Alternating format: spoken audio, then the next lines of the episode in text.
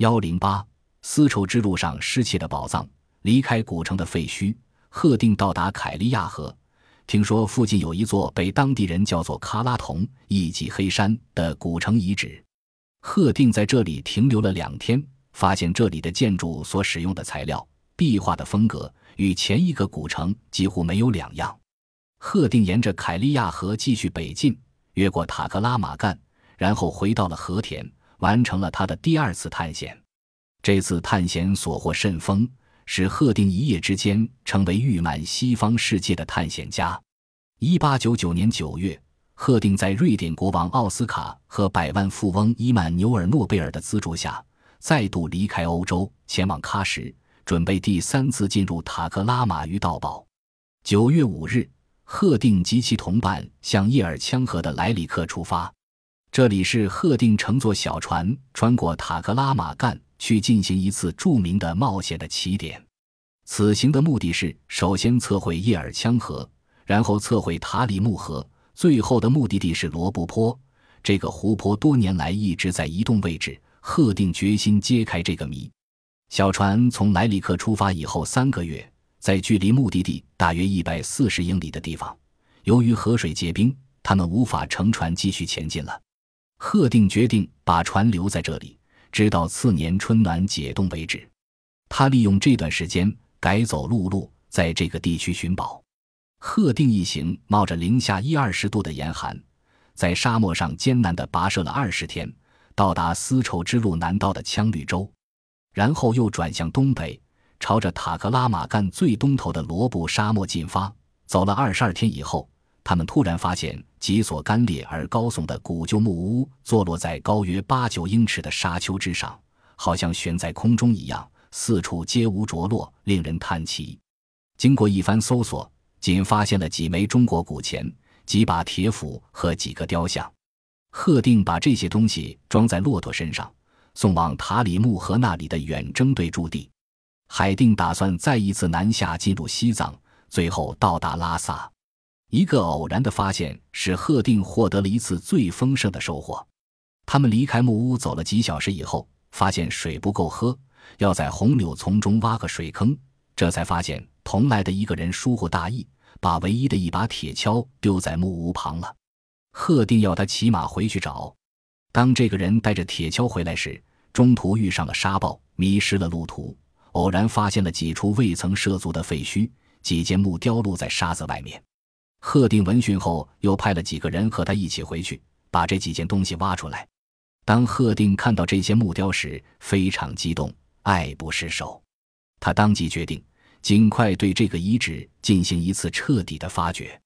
次年，即1901年，在对西藏进行了一次毫不足道的探险之后，贺定把他的同伙拉回到罗布沙漠中的神秘遗址。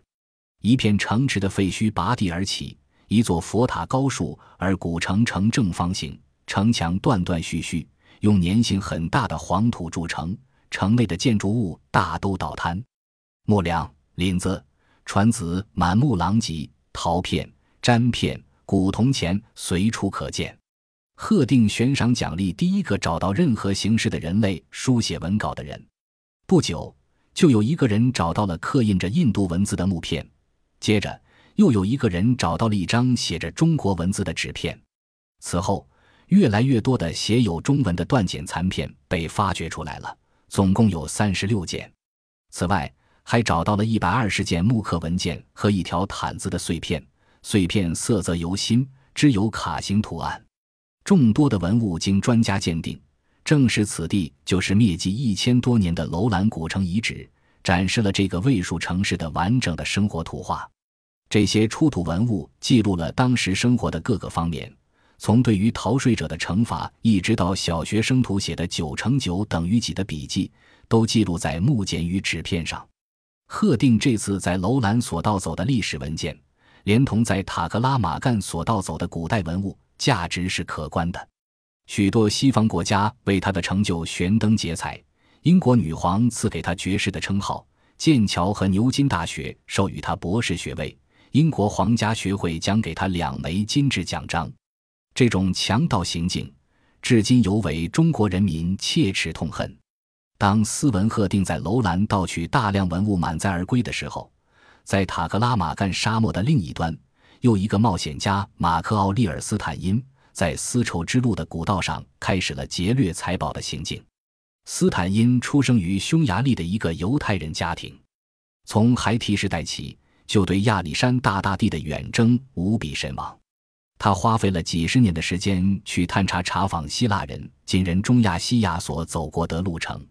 匈牙利人是匈奴族的后裔，这种信念也把他吸引到中亚西亚来。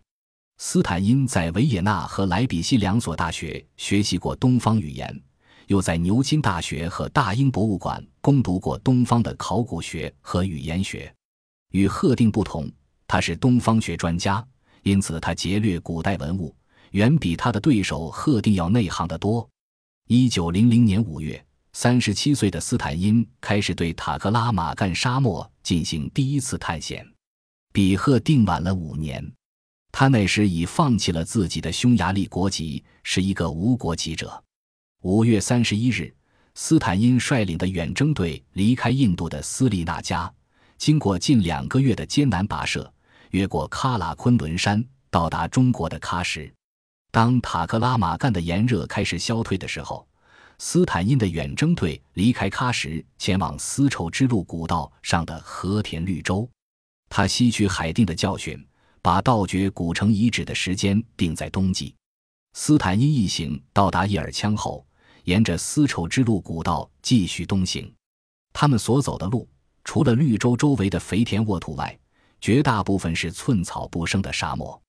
顶着灼热耀眼的太阳，他们在没脚的尘土里跋涉。期间，斯坦因多次离开丝绸之路古道，去查访从各种来源听到的那些遗址，可是无不失望而归。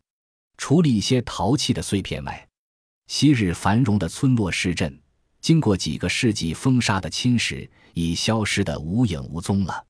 斯坦因抵达和田后。用重金在当地居民中招募了一批半职业性密保者作为他的帮手。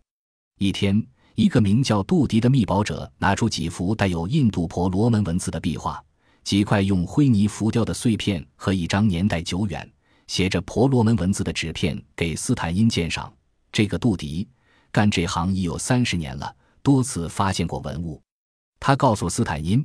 这些东西是在和田东北部一个叫丹丹乌利克的地方发现的，到那里大约有九至十天的路程。斯坦因确信那个去处必定是赫定发现木雕的地方。赫定在那里仅发掘了一天，便发现了佛教文化的遗址。要是由他一个考古学家进行一次认真而从容不迫的发掘，不知道会有多大的收获呢？骆驼队叮叮当当行驶在一望无际的沙海上。沙漠里横着一道一道沙梁子，像一层一层海浪，浩浩荡荡。虽然已是冬天，但太阳火辣辣的照射，每到晚间，气温骤降达零下十摄氏度左右。在一览无余的沙漠里艰难跋涉了十一天之后，斯坦因一行终于抵达了目的地。不高的沙丘里稀疏零落的耸立着几所建筑物遗址，体积不大，年代却久远。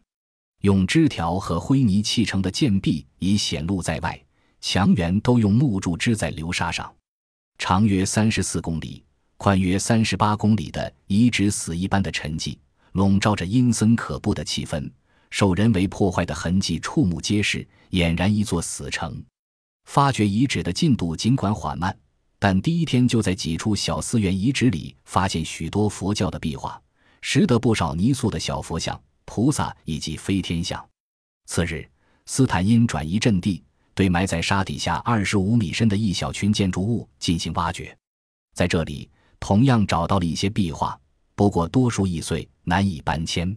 与赫定一样，斯坦因最最渴望找到的是手写文稿。他以白银作为奖赏，鼓励第一个发现手稿的人。不到一小时，只听一声激动的欢呼声：“卡特！”突厥语文件，这份手稿是一张椭圆形的古老纸片，上面写着一种非印度语言的文字。